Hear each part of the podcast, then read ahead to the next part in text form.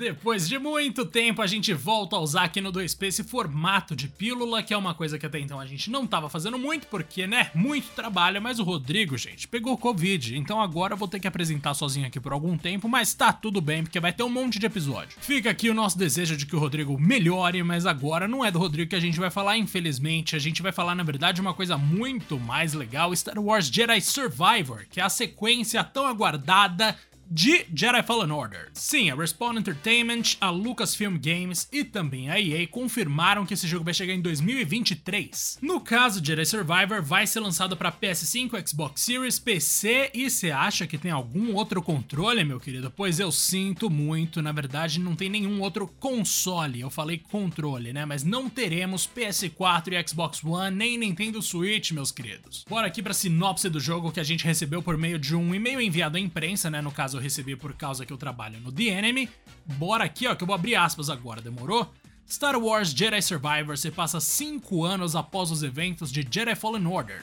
Call, Castes, para quem não tá ligado, deve ficar um passo à frente da busca constante do Império enquanto começa a sentir o peso de ser um dos últimos Jedi restantes na galáxia. Acompanhado por seu fiel companheiro BD-1, Cal conhecerá e se aliará a uma série de personagens únicos e interessantes em sua jornada. Jedi Survivor expandirá o combate dinâmico da série de maneiras não só novas, mas também inovadoras. Para sobreviver, Cal deve aprender novas habilidades e aumentar sua conexão com a força.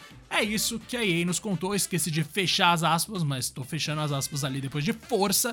E cara, beleza, a gente não viu aí um trailer tão movimentado nesse primeiro momento. O que a gente tem na verdade é bastante contemplação e também um vilão misterioso ali que aparece, aparece uma pessoa dentro de um Bacta Tank, e a gente vê também um Sith misterioso com uma espada vermelha lutando contra o nosso queridíssimo Cal Kestis, o protagonista da espada azul. Eu falei azul, mas na verdade, se você quiser mudar a cor da espada, isso é bem possível, porque, gente, Jedi Fallen Order tem o melhor sistema de personalização de sabre de luz que eu já vi na minha vida, de verdade. É uma coisa maravilhosa, dá pra você fazer sabre duplo, um monte de coisa, é incrível. De novo, o diretor vai ser o Stig Asmussen, o mesmo diretor do primeiro jogo, então você já tem uma noção mais ou menos do que esperar. O Asmussen, ele é conhecido principalmente por focar bastante no combate, mas o primeiro primeiro jogo dessa série nova de Star Wars, contou uma história bem legal. Série nova não, né? Porque Star Wars Jedi já existe há bastante tempo, mas o Fallen Order foi uma forma de ressuscitar, assim, essa série. Vamos ver no que que vai dar. Eu e o Rodrigo já fizemos aqui um episódio bem extenso só sobre jogos de Star Wars, os nossos favoritos. Se você puxar aqui atrás, você vai... puxar aqui atrás é louco, né? Mas enfim... Cara, se você for atrás aqui nos nossos episódios, vai achar de alguma forma. Desculpa pela minha quarta série momentânea ali. E é isso, demorou? Muito obrigado pela vossa atenção. A gente volta com mais episódios na semana que vem. Vai ter episódio todo dia, demorou? Eu acho que até no final de semana eu devo fazer alguma coisa. Tamo junto. Tudo isso para compensar a ausência do Rodrigo, hein? Não esquece de seguir a gente onde quer que você esteja ouvindo, compartilhar com alguém, de repente também dar aquela análise, né? Deixar avaliação ali no Spotify das 5 estrelas, demorou? Valeu!